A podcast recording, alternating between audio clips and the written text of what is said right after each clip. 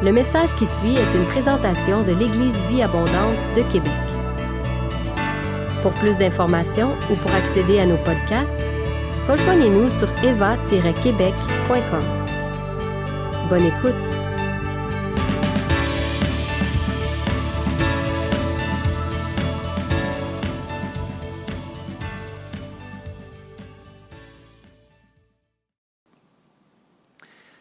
Prêt pour le message? Moi, je suis prêt, fait que je me lance avec une question. J'aimerais vous poser une question d'entrée de jeu.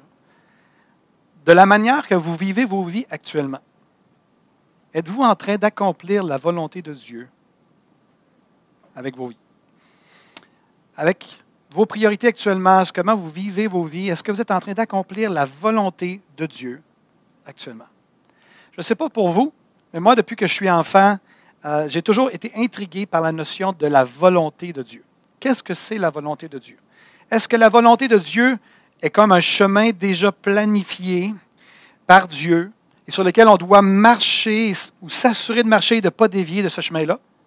Est-ce que c'est ça, la, la, volonté de Dieu? Ou est-ce que la volonté de Dieu s'exprime dans une marche d'intimité avec Dieu où il est possible d'emprunter en fait plusieurs bons chemins et que Dieu nous bénit dans nos décisions, dans nos choix. Peut-être qu'il y a des gens, vous avez toujours vu la volonté de Dieu comme étant, c'est un chemin sur lequel je dois marcher, puis je ne dois pas en dévier. Puis il y a d'autres qui voient vraiment la volonté de Dieu comme de quoi? Que tant qu'on est en communion avec le Seigneur, qu'on a de la latitude et que Dieu nous bénit dans nos choix qu'on fait. Donc, c'est des concepts théologiques euh, qui sont intéressants à développer. Il y a en fait deux dimensions à la volonté de Dieu pour nos vies. Premièrement, la volonté de Dieu révélée est commune à tous. Donc, il y a quelque chose, il y a une dimension de la volonté de Dieu qui est révélée et qui est commune à chacun d'entre nous et qu'on est appelé à être dans ce cadre-là. Puis il y a aussi la volonté de Dieu pour les individus, des, volontés autrement dit spécifiques pour les individus. Je me rappelle d'avoir lu à un moment donné un livre de Dallas Willard, qui est un de nos frères maintenant qui est décédé, mais un des plus grands euh, penseurs chrétiens du dernier siècle. Et euh, je pense que l'histoire va nous dire à quel point ça a été un homme qui a marqué la réflexion euh, euh, chrétienne dans notre, dans notre, de notre temps.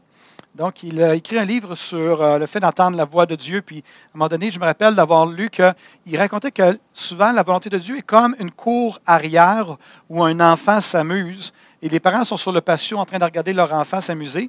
Et puis, L'enfant a le choix. Il peut jouer dans le carré de sable, l'enfant peut jouer dans la cabane, dans l'arbre, l'enfant peut jouer dans la piscine, il peut jouer dans les balançoires. L'enfant a plein de latitude. Et il va expliquer dans son livre que la volonté de Dieu a un certain cadre, qui est la cour, qui représente la cour arrière, euh, mais le parent n'est pas toujours en train de dire à l'enfant quoi faire le père n'est pas en train de dire Bon, mais maintenant, c'est le temps d'aller te balancer pendant 15 minutes. Maintenant, c'est le temps d'aller jouer dans, le carré de sable. Maintenant, c'est le temps d'aller dans la cabane, dans, le bois. Non, c'est pas ça qui est. L'enfant est tout à fait libre de faire ses choix. Ça me tente. L'enfant dit à un moment Ça me tente d'aller jouer avec mes camions dans le carré de sable. À un moment donné, ah, ça me tente d'aller vers la balançoire. Puis, Dallas, ce qu'il voulait signifier, c'est que. Il y a, oui, un certain cadre à la volonté de Dieu, mais il y a aussi de l'attitude pour faire des choix euh, également. Donc, euh, la cour arrière et les clôtures de la cour arrière euh, révèlent la, volonté de Dieu révélée et commune à tous. C'est sûr que la volonté de Dieu se retrouve dans le cadre, si j'avais à le décrire, ce fameux cadre-là, je vous dirais que toutes nos vies, toute euh, la volonté de Dieu pour chacune de nos vies, il y a un cadre à ça, c'est la grande mission. On est tous appelés à aller faire de toutes les nations des disciples, de baptiser, d'enseigner, etc., de faire des disciples. On est tous appelés à être sanctifiés. L'apôtre Paul dit aux Thessaloniciens, ce que Dieu veut, c'est votre sanctification. C'est qu'on soit changé de plus en plus à l'image de Jésus. Un autre cadre aussi qui est commun à tout le monde, c'est le grand commandement d'aimer Dieu de tout notre cœur, de toute notre âme, de toute notre force. Et euh, notre prochain comme nous-mêmes, bien entendu. Puis un autre cadre qui est là, c'est le jugement à venir pour ceux qui ne connaissent pas le Seigneur et le tribunal de Christ pour chacun d'entre nous qui sommes des enfants de Dieu qu'un jour on va avoir des comptes à rendre. Ça fait partie du cadre aussi de sa volonté. Et finalement aussi la règle d'or, la fameuse règle d'or qu'on retrouve dans Matthieu 7, verset 12 à 14, qui est même euh, connue à travers le monde non chrétien, que tout ce que vous voulez que les, que les hommes fassent pour vous, faites-le, faites-le de même pour eux, car c'est la loi et les prophètes. Et Jésus va juste poursuivre en disant ceci. Donc, faites Tout ce que vous voulez que les hommes fassent pour vous, faites-le de même pour eux, car c'est la loi et les prophètes. Et il va continuer en disant, entrez par la porte étroite. L'application de cette règle d'or-là, c'est le fait d'entrer dans la porte étroite. Car large est la porte, spacieux est le chemin qui mène à la perdition. Il y en a beaucoup qui entrent par là, mais étroite est la porte. Resserrez le chemin qui mène à la vie. Il y en a peu qui les trouvent. Donc, c'est tout ça, ce que je viens de dire là, ça révèle la volonté de Dieu commune à tous et qui est claire dans les Écritures pour chacun d'entre nous. Donc, ce que Dieu va vous révéler comme volonté spécifique pour vos vies va s'inscrire dans ce cadre-là. C'est important de toujours s'en rappeler. Puis vient finalement la volonté justement spécifique. À l'intérieur de ce cadre-là, Dieu va parfois nous donner des, euh, directions particulières. Il va nous dire de déménager, il va nous dire de, démarrer un ministère, il va nous dire de toutes sortes de choses. Puis, il y a des moments dans notre vie chrétienne où on se pose la question, qu'est-ce que Dieu veut que je fasse dans cette situation en particulier? Quelle attitude dois-je adopter? Que, quoi faire, que faire lorsqu'on met, on nous met de la pression au travail? Quelles actions dois-je poser dans cette situation-là? Que faire pour mon couple qui vit des difficultés pour qu'il soit restauré? Quelle est la volonté de Dieu pour moi dans cette situation-là? Je crois que pour la grande majorité des enfants de Dieu, la volonté, sa volonté n'est pas tant une destinée à atteindre ou un chemin sur lequel marcher, mais plutôt un style de vie ou un caractère à adopter et à prioriser avec des révélations spécifiques à l'occasion. Donc, mon point, c'est que Parfois, on a tendance à voir la vie chrétienne juste comme un chemin, puis on doit marcher sur ce chemin-là. Mais j'aimerais vous proposer que la vie chrétienne, c'est d'abord et avant tout une relation et une question de caractère et que nos choix découlent de cette relation, de ce caractère-là. Et peu importe où ça nous amène, l'important, c'est qu'on soit aligné avec le caractère de Dieu dans ce que nous faisons. Évidemment, qu'on ne vive pas dans la désobéissance. Si Dieu nous dit de ne pas faire quelque chose, on ne le fait pas.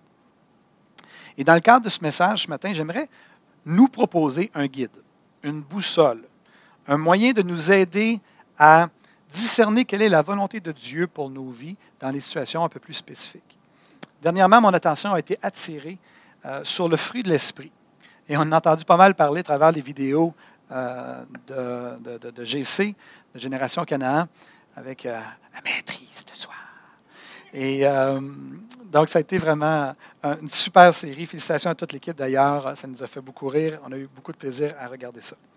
Mais mon attention a été attirée alors que je lisais dans le livre de Paul aux Galates, euh, comme étant que le fruit de l'esprit était, c'est la première fois je le voyais comme un guide très pratico-pratique en ce qui a trait à la volonté de Dieu pour ce qui concerne nos différentes situations et relations. Donc, relisons ensemble le contexte qui entourait la description du fruit de l'esprit, puis par la suite, on va voir, je vais vous expliquer ce que je veux dire par là. Galates 5, 6, je lis à partir de la version sommaire. Galates chapitre 5, verset 6. Car pour ceux et celles qui sont unis à Jésus-Christ, ce qui importe, ce n'est pas d'être circoncis ou incirconcis. Ce qui importe, c'est d'avoir la foi, une foi qui agit par amour. Galates 5, verset 13 à 14, toujours dans la version sommaire, ça dit Oui, mes frères et sœurs, vous avez été appelés à la liberté.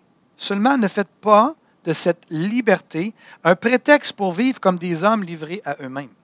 Au contraire, par amour, mettez-vous au service les uns des autres, car la loi se trouve accomplie tout entière par l'obéissance à cette parole, à cette seule parole. Tu aimeras ton prochain comme toi-même.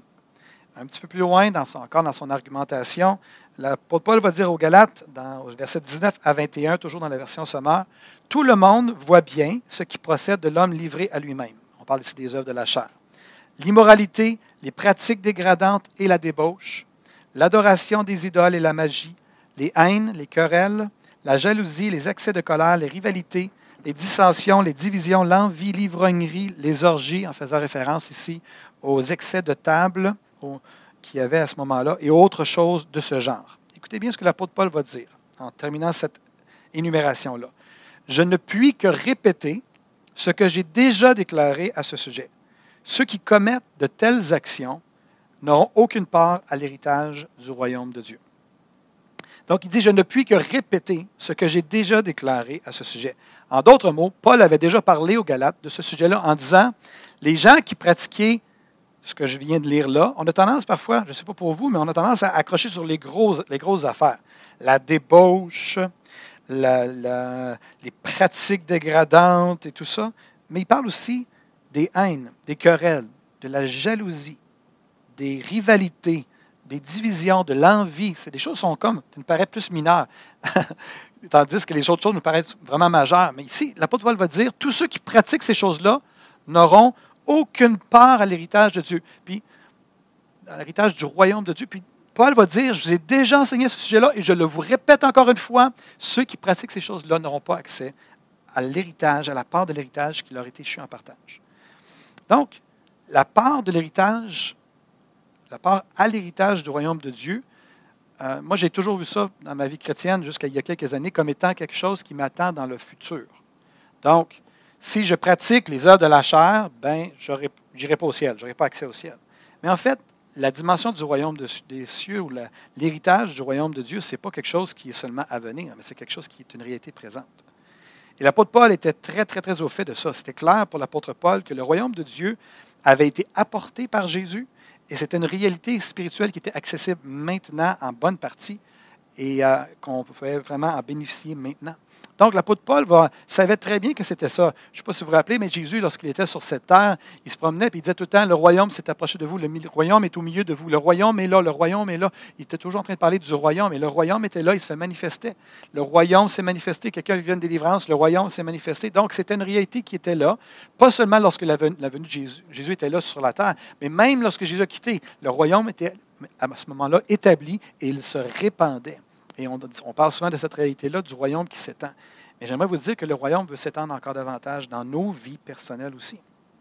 Donc, le royaume, ce n'est pas juste une réalité à venir, c'est une réalité présente, actuelle. C'est comme le Wi-Fi, c'est comme la technologie, comme on a déjà parlé, c'est comme le réseau cellulaire. Le royaume de Dieu est là, il est autour de nous. On est présentement entouré du royaume de Dieu et on peut y accéder, mais il y a certaines pratiques qui nous donnent accès à ce royaume-là, puis il y a certaines pratiques qui nous, qui nous coupent l'accès à la dimension du royaume.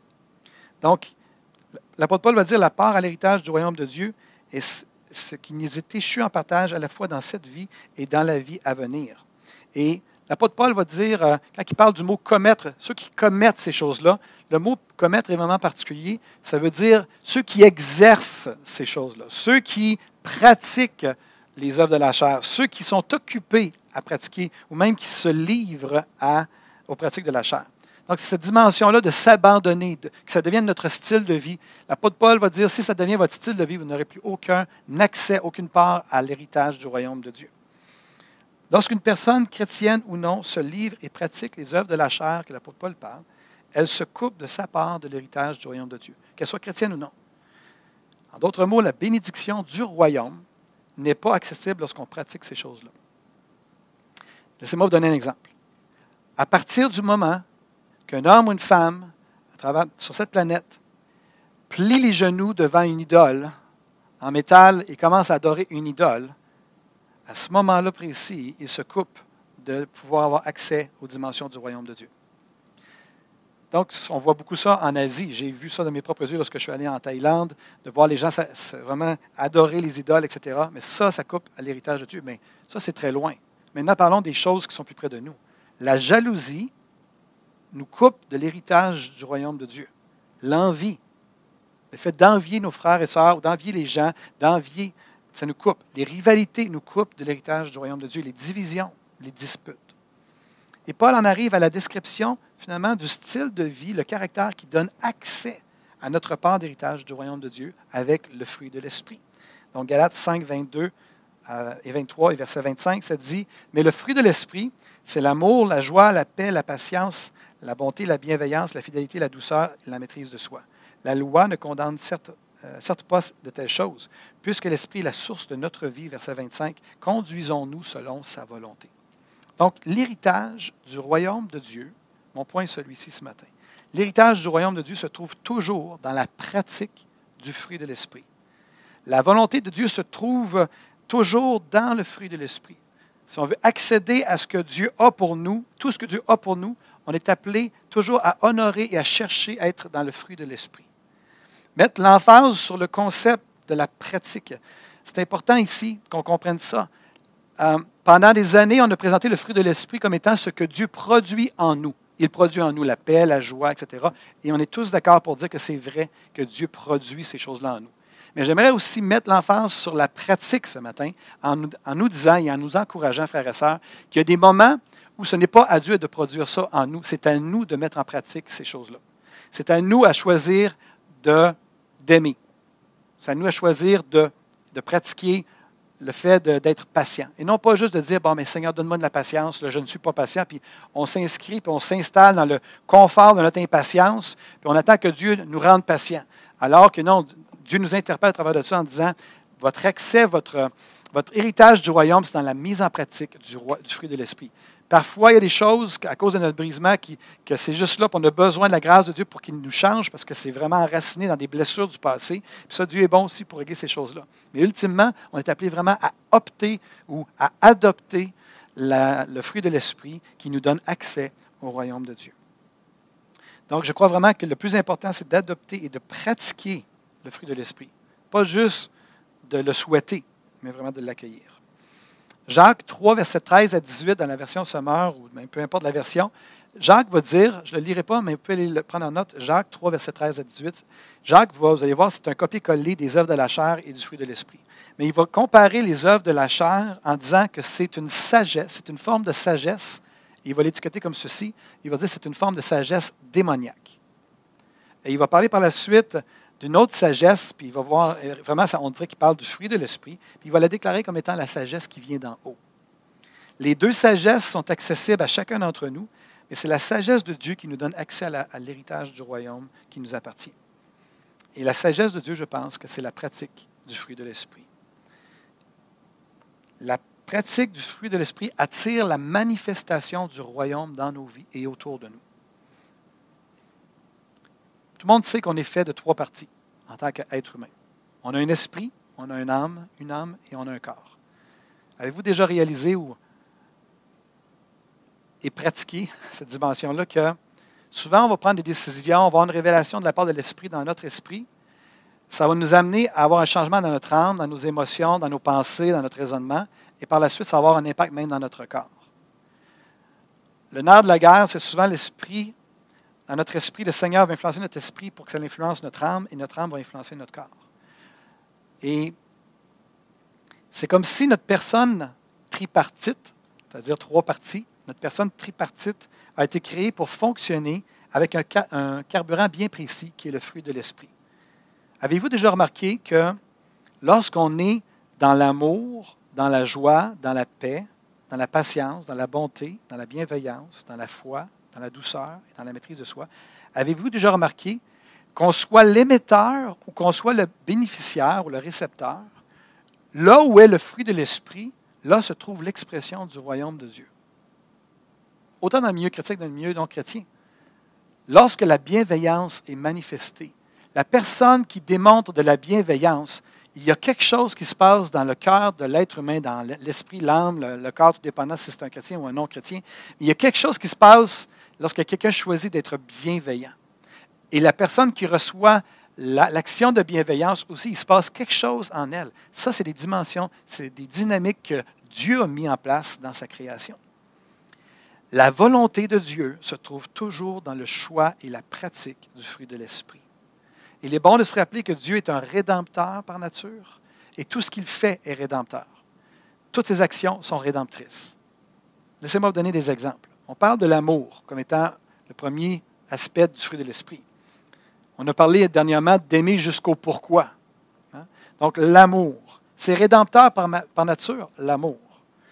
Euh, Matthieu, euh, Matthieu, va nous rapporter de la part de Jésus qui dit, euh, Jésus va dire, aimez vos ennemis, bénissez ceux qui vous maudissent, faites du bien à ceux qui vous haïssent et priez pour ceux qui vous maltraitent et qui vous persécutent peu plus loin, il va dire Soyez donc parfaits comme votre Père Céleste est parfait. Ici, c'est quand même toute une, euh, une demande de la part de notre Seigneur. Celui qui est, non seulement qui nous a sauvés, mais qui est, a le leadership sur notre vie. Il dit Aimez vos ennemis. Aimez, bénissez, faites du bien, priez pour ceux qui vous maltraitent et vous persécutent. Soyez parfaits comme votre Père est parfait. Donc ici, on parle pas quelque chose qu'on ressent, on parle de pratiquer. C'est un choix, c'est une décision. À moins qu'on ait une grâce particulière qui vienne de façon surnaturelle, puis d'un coup, on se met à aimer nos ennemis comme si on aime nos amis. c'est une grâce particulière, mais la plupart du temps, c'est vraiment une décision qui vient du cœur. Quand on parlait de faire quelques pas dans notre inconfort, ça, c'est des pas très inconfortables, d'aimer notre ennemi, d'aimer ceux qui nous persécutent, de, continuer à être bon, à être bienveillant, puis à vouloir du bien à celui qui te fait du mal. Ça, c'est les dimensions du royaume de Dieu. Et la bénédiction et la part de l'héritage du royaume de Dieu se trouvent dans la mise en application de ce que je parle là. C'est un exemple de la, de la mise en pratique du fruit de l'esprit. La joie. La joie, c'est parfois une décision et une déclaration de foi au milieu de nos circonstances. Je choisis d'être joyeux dans cette situation-là. La joie, ce n'est pas le fruit des circonstances lorsqu'elles nous sont favorables. La joie, c'est bien souvent une décision qu'on doit faire, de dire, malgré mes problèmes, malgré mes choses, je choisis de soyez toujours joyeux, réjouissez-vous toujours dans le Seigneur, toujours, toujours, toujours. Mais ce n'est pas toujours facile, mais c'est encore une fois une question de pratiquer le fruit de l'esprit. Et on sait très bien qu'est-ce qui arrive. Si on opte pour la plainte et la critique, et, et il y a une ambiance qui vient avec ça aussi dans nos moments difficiles lorsqu'on adopte ce genre d'attitude-là. Alors qu'on peut, on a toujours la latitude de dire, je choisis de me réjouir au travers de tout ça et de croire que mon Dieu va pourvoir à moi, mes besoins, qui, est un bon berger qui marche avec moi dans la vallée. Un autre exemple, la paix.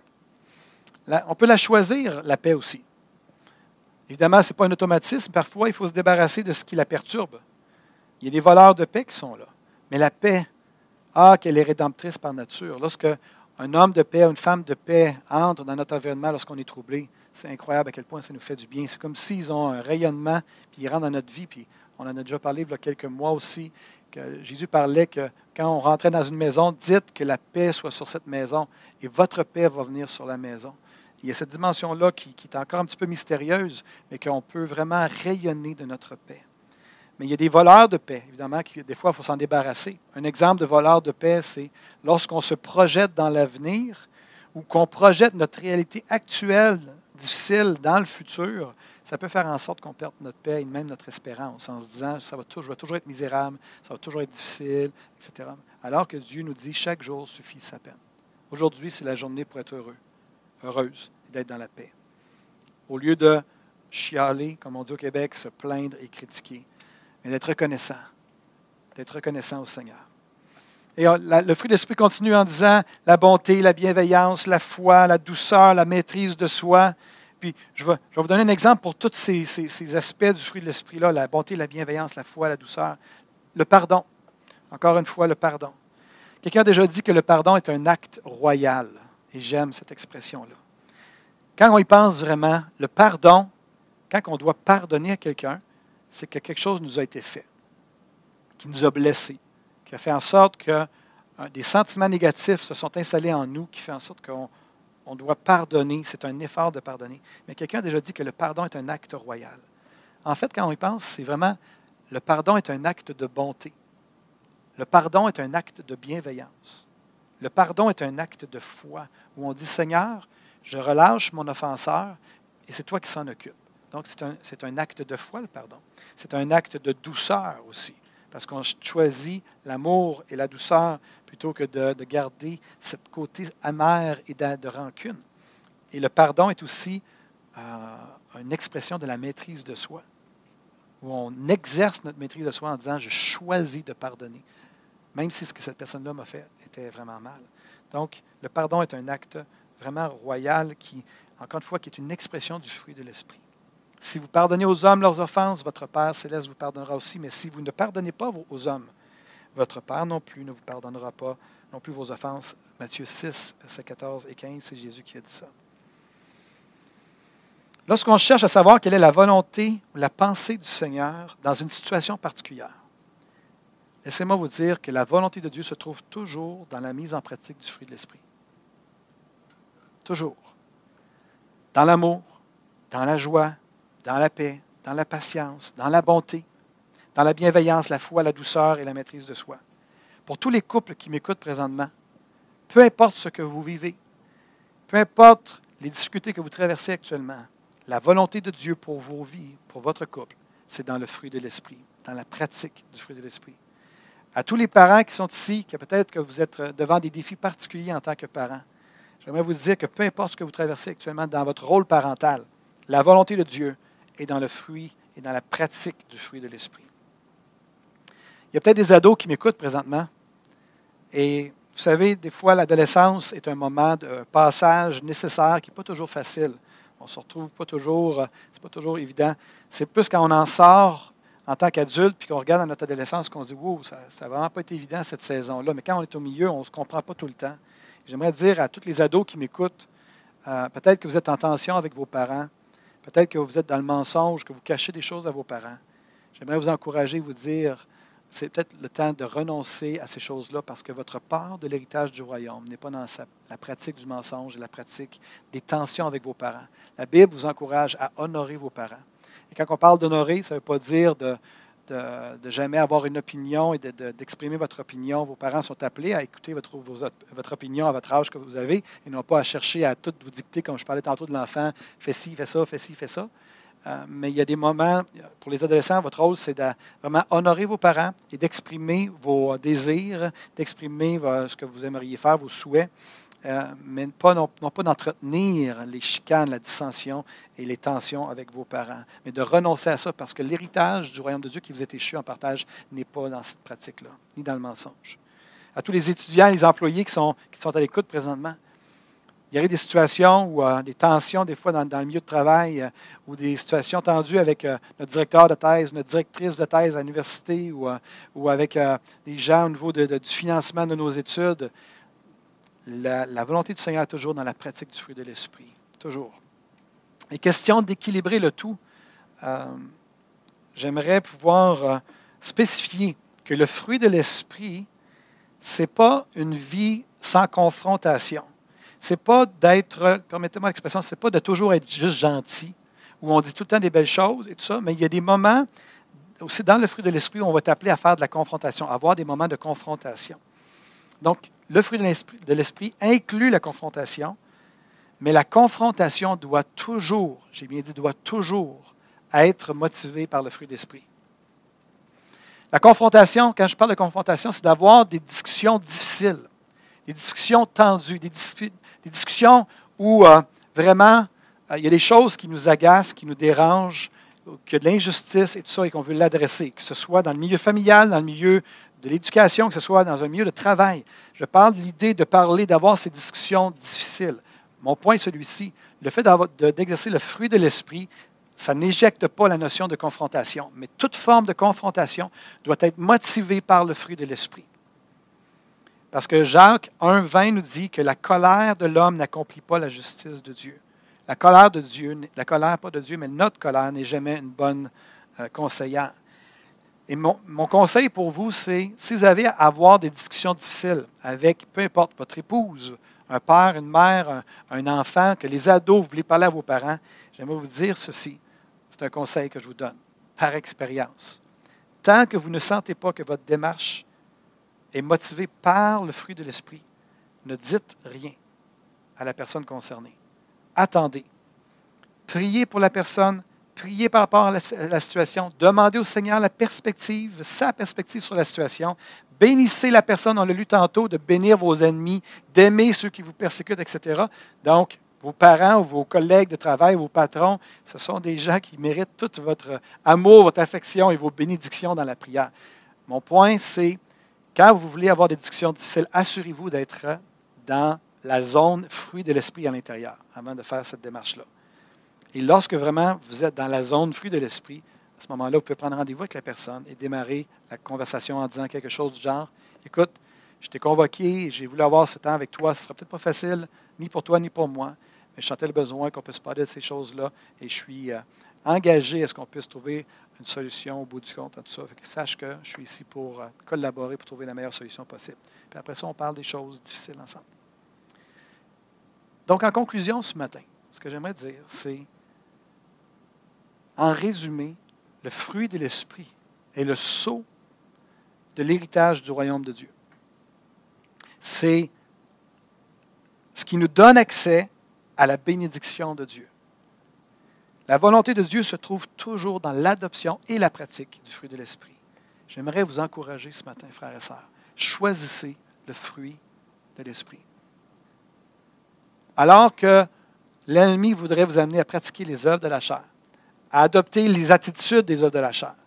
J'aimerais vous encourager ce matin de la part de l'Esprit à adopter l'amour, la joie, la paix, la patience, la bonté, la bienveillance, la foi, la douceur, la maîtrise de soi. Optez pour la sagesse divine et non pas pour la sagesse démoniaque. C'est intéressant le, terme que Jacques a utilisé, une sagesse qui est démoniaque. Une sagesse, par définition, c'est quelque chose qui est sage, c'est quelque chose qui fait du sens, qui, est sensé, c'est quelque chose qui est logique, qui est rationnel. Mais Jacques va dire, alors que ça, on le sent comme étant une sagesse, elle est démoniaque au niveau de sa motivation, au niveau de son inspiration. Mais le fruit de l'esprit, on ne peut jamais se tromper. C'est la sagesse divine, tout ce que j'ai mentionné par rapport à tout ça. Alors que on va terminer dans quelques instants, j'aimerais vous encourager, premièrement, à vraiment choisir le fruit de l'esprit. J'ai prié pour ce message que le Seigneur puisse vous donner à vous, mes frères et sœurs qui étiez pour être à l'écoute ce matin. J'ai demandé au Seigneur que les scènes viennent dans votre esprit alors que je parlais de l'exercice, de fait d'appliquer le fruit de l'esprit dans certaines situations particulières. J'ai demandé à ce que les scènes viennent. Normalement, pendant mon message, vous avez vu des visages, vous avez vu des situations dans votre esprit, parce que je crois vraiment que le Seigneur a honoré ma prière. Et la question maintenant est de savoir, qu'est-ce que vous allez faire par rapport à ça? Si tu as vu le visage de ton conjoint, de ta conjointe, de ta femme, de ton mari, qu'est-ce que tu vas faire par rapport à ça? Si tu as des tensions avec, peu importe, un ami, avec euh, un membre de la famille, qu'est-ce que tu vas faire? Choisis fruit de l'esprit parce que ton héritage, ta part d'héritage du royaume de Dieu, t'attend là-dedans. C'est quand même assez intense l'idée que notre Seigneur nous ait demandé d'aimer nos ennemis, de prier pour ceux qui nous font du mal, de bénir, de chercher à les couvrir d'honneur. Il y a des fois où le Seigneur nous étire, mais notre part de l'héritage du royaume de Dieu est dans la mise en pratique de ces choses-là. Ne soyons pas des chrétiens qui allons à l'Église seulement, mais soyons des pratiquants de la parole de Dieu, des pratiquants de ce que l'Esprit de Dieu aussi nous, montre par rapport aux choses spécifiques dans nos vies. Et un dernier point que je voulais adresser dans, la conclusion de mon message est celui-ci. Je sentais qu'il y avait des gens que, quand on parle de sagesse démoniaque, euh, il y a des gens que dans le passé, vous avez fait ce qu'on appelle des vœux intérieurs charnels. Des vœux intérieurs, c'est qu'à un moment donné, on vit des moments difficiles, dans notre enfance, dans notre vie d'adolescence, dans notre vie adulte, on vit des moments difficiles. Et à un certain moment donné, il y a une pensée qui vient, et c'est une pensée qu'on déclare. Exemple. Jamais plus je vais faire confiance aux hommes. Jamais plus je vais faire confiance. Jamais plus je ne ferai telle chose. Jamais je ne serai comme mon père, ma mère. Jamais je ne serai plus. On se, on, s'est enfermé, on a fait des, ce qu'on appelle des vœux intérieurs qui sont charnels. Je n'ai pas besoin de personne. Ces choses-là nous ont souvent été insufflées à un moment de douleur dans notre vie et alors qu'on les a entendues, qu'on a trouvé que c'était, ça avait bien du bon sens, que c'était une façon de se protéger, on les a déclarées de notre bouche, on a fait comme un vœu avec ça, et ça nous a enchaînés avec la chaîne de la sagesse j'appellerais la sagesse démoniaque. La sagesse des mauvais conseils qui vient de l'ennemi et qui ne vient pas du royaume de Dieu. Le royaume de Dieu, la part de l'héritage du royaume de Dieu s'exprime lorsque nous pratiquons le fruit de l'esprit et non pas lorsqu'on s'enferme dans des vœux intérieurs qui sont charnels. Plus jamais je vais faire ça, plus ça. Puis, là, quand on arrive pour devant la situation pour faire la chose, on n'est pas capable de faire, on est bloqué, on est complètement menotté parce qu'on a déclaré des choses sur nos vies. Donc, Seigneur, maintenant, je prie que tu puisses révéler les vœux charnels à ceux qui sont concernés par ce que j'apporte présentement. J'ai prie que les phrases qu'ils ont déclarées dans le passé puissent passer de l'inconscient et monter au conscient maintenant, qu'ils puissent l'entendre, qu'ils puissent s'entendre dire ce qu'ils ont dit. Je vais laisser quelques instants maintenant au Saint-Esprit pour qu'il puisse euh, amener ça à votre conscient, qu'il puisse vous le révéler. Et par la suite, je vais vous guider pour la suite des choses. On va se donner quelques secondes pour laisser au Saint-Esprit le temps de nous parler. Saint-Esprit vient maintenant révéler ces choses à notre conscience.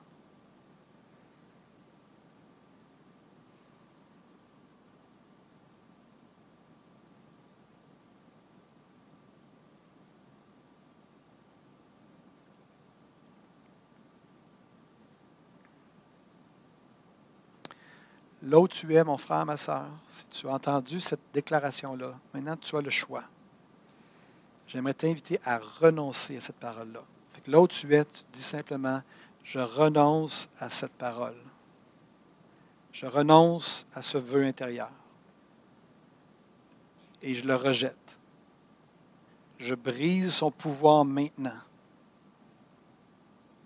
Et je choisis d'embrasser la vérité.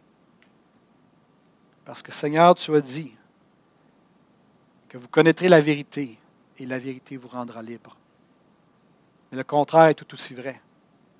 Vous connaîtrez le mensonge, vous l'accepterez dans votre vie et il vous rendra esclave.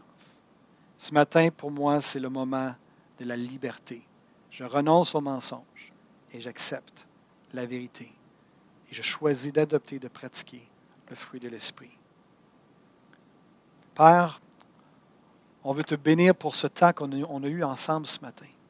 Merci pour ta présence ici à l'espace Vie Abondante. Et merci aussi pour ta présence partout dans les endroits où les gens sont en train de visionner cette vidéo en live. Je les bénis en ton nom. En tant que leader de cette Église, je prie que ta grâce puisse reposer sur eux. Maintenant, Saint-Esprit, viens visiter mes frères et mes sœurs. Viens les visiter par ta présence. Je prie qu'ils puissent vraiment ressentir ta présence. Que ce soit sous la forme de paix, sous la forme de, joie, sous la forme de, de sentir juste la bonté qui passe, la bienveillance, que ce soit même dans leur corps, physiquement. Je prie, viens, viens passer, Seigneur, sur eux. Viens vraiment les couvrir de ta grâce. Saint-Esprit, on veut te dire merci d'être en nous. Merci de faire de nous euh, des disciples accomplis comme Jésus. Merci pour chaque révélation que tu nous communiques de la part du Père et du Fils. Nous t'honorons, Père, pour le fait que tu nous as donné l'Esprit Saint. Nous sommes reconnaissants pour l'Esprit. Merci de l'avoir investi dans nos cœurs et dans nos vies. À toi soit toute la gloire, Père. Dans le nom de Jésus. Tout le monde dit Amen. Amen. Amen. Que le Seigneur vous garde et vous bénisse, mes frères et mes sœurs. On vous souhaite un super dimanche. Si jamais vous avez des besoins quelconques, vous pouvez nous contacter. Euh, contacter l'équipe, comme on a déjà dit, c'est peut-être plus simple de passer par les courriels, c'est plus rapide, euh, puisqu'on ne travaille toujours pas euh, au bureau, à l'espace Vie Abondante en semaine, mais ça devrait changer très prochainement. donc, que le Seigneur vous garde et vous bénisse. Nous vous aimons et nous aspirons au jour qu'on va pouvoir se retrouver ensemble. Soyez bénis. À la semaine prochaine. Si vous avez aimé ce message, nous vous invitons à vous joindre à nous lors de nos rencontres du dimanche matin. Vous trouverez l'horaire et l'emplacement de nos réunions sur notre site internet eva-québec.com. N'hésitez pas à communiquer avec nous et que Dieu vous bénisse.